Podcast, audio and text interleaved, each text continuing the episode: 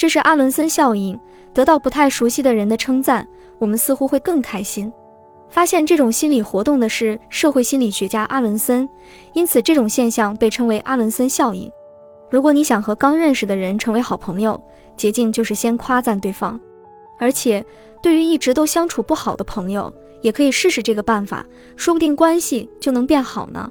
要是实在找不到对方身上可以夸奖的地方，称赞对方的物品或者对方的家人也是很有用的呢。